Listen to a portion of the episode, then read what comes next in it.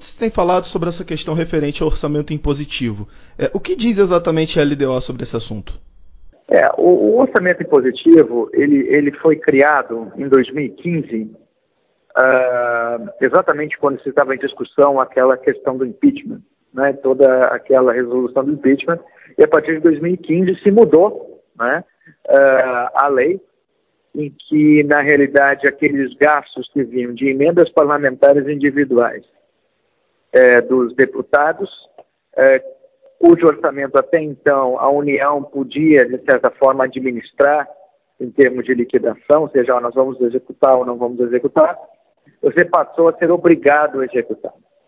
Agora, em 2019, se alterou novamente a legislação para que não apenas as emendas individuais dos deputados passassem a ter esse tipo de trâmite automático, mas também as emendas de lideranças e de bancada, né, de bancada e de relator do orçamento.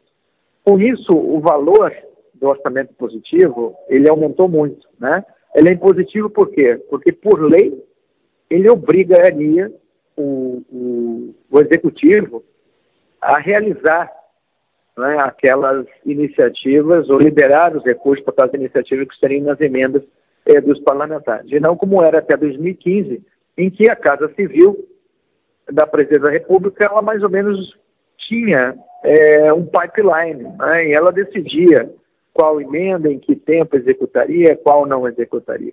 Então isso acabou cerceando muito eh, o poder é, do governo federal no sentido de controlar o caixa. Como ficaria a, a, a divisão dos recursos se essa medida fosse aprovada? É, se, se, mais uma vez, quer dizer, se você realmente é, né, se, se, o, se o veto presidencial né, for derrubado, ou seja, se você executar o orçamento positivo, né, significa que você tem é, um valor de 30 bilhões né, em emendas é, parlamentares de lideranças e de, e de bancadas, e um valor uh, também muito significativo, já anteriormente é, colocado, de emendas dos uh, individuais dos deputados.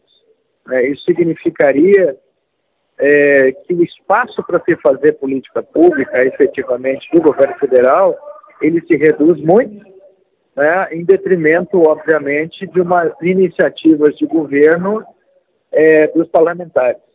É, isso é uma distorção do nosso sistema federativo, é, porque, na realidade, ele dá ao legislativo uma premissa de executivo, né, no seu princípio. Então, ele acaba sendo uma distorção é, do sistema federativo brasileiro e que até então se usava uh, essa liberação ou não de emendas até como instrumento de negociação, quando era necessário obter a aprovação de grandes projetos eh, no Congresso. Com orçamento positivo, você tira esse poder de barganha do governo federal né, e efetivamente obriga uh, o Tesouro a executar as emendas, sem entrar no mérito ou priorização ou qualquer outro tipo de análise. Então, na sua, na sua visão, né, ao tirar esse, esse poder o, o, do poder executivo, a mudança poderia desequilibrar a representação dos poderes, é isso? É, na verdade, ela já, já existe essa. Você pensa que em 2015, quando foi aprovada a primeira parte, foi no momento de fragilidade é, do governo federal, né, que você estava naquela transição né, pré-impeachment, né, com um desgaste muito grande do governo Dilma Rousseff. Né? E agora, em 2019, também foi um momento de desgaste do governo federal, em que se aprovou o aprofundamento né, dessa, dessa, desse sistema de orçamento impositivo. Claro que ele tira poder, e tira poder exatamente no momento em que existe um esforço é, por um ajuste fiscal. Né? Ele tira a capacidade do governo é, de ter é, uma capacidade de ordenamento e priorização sobre os gastos. E você dilui isso uh, no nível uh, dos parlamentares, né, nas regiões políticas de influência dos parlamentares, o que é fundamental, principalmente, sob o ponto de vista deles, uh, num ano de eleições municipais. Né? Mas, sob o ponto de vista geral do país, é ruim, é, porque você blinda recursos é, de um eventual ajuste fiscal e você também continua agravando cada vez mais uma distorção muito brasileira que é a emenda parlamentar, no qual o legislador passa a ter poderes de executivo, né, no qual ele passa a, a ordenar, a, a ter um, como se fosse um ordenador de despesa e um realizador de política pública. Né? Então, isso é uma característica do Brasil, a emenda parlamentar, obviamente, ela já existe há muitas décadas, mas com o orçamento impositivo de 2015 e depois com essa medida posterior de 2019, essa distorção se agrava muito mais. Mas isso é uma, algo que tem que ser discutido sob uma lógica de reforma do Estado como um todo. A gente não pode discutir sob a luz é, de um governo A ou B, de uma situação pontual A ou B. Né? Isso é uma, uma, uma distorção nossa, do nosso sistema, e que tem sido agravada em vez de ter, ser corrigida com o tempo. Agora, sempre sobre o orçamento, né, indo um pouco mais além, é, uma crítica que sempre se faz é que o orçamento é uma peça de ficção, ou seja, que é, o recurso que está ali no planejado acaba não sendo executado ao longo do, do ano.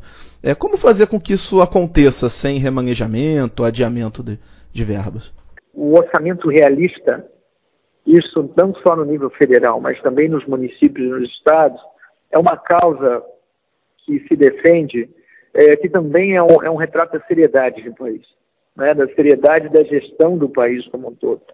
É, quando você tem um orçamento que você parte da premissa de que ele é, de certa forma, fictício, você está emprestando pouca credibilidade uh, ao ente público. A, a tendência é, é, que nós possamos passar cada vez mais a praticar orçamento realista e menos orçamento fictício. Uh, o orçamento fictício, por exemplo, ele ele, você cria um orçamento com déficit. Você diz, olha, o orçamento está feito, mas ele vai faltar 170 bilhões para executar. A gente sabe que parte disso não será executado. Né? Da mesma forma, é, você poderia, deveria ter a realidade de poder, por exemplo, num ano, aprovar um orçamento que fosse menor do ano anterior, caso você não tivesse disponibilidade financeira para isso. Então, isso está atrás de uma lógica muito perversa que é inércia automática. A gente achar que é natural o tamanho da despesa pública crescer de um ano para o outro, né? com uma inércia maior do que a inflação e maior do que o crescimento populacional. Então, nós temos que começar a inverter essas noções é, de finança pública e noção de administração pública, sempre foi assim. Né?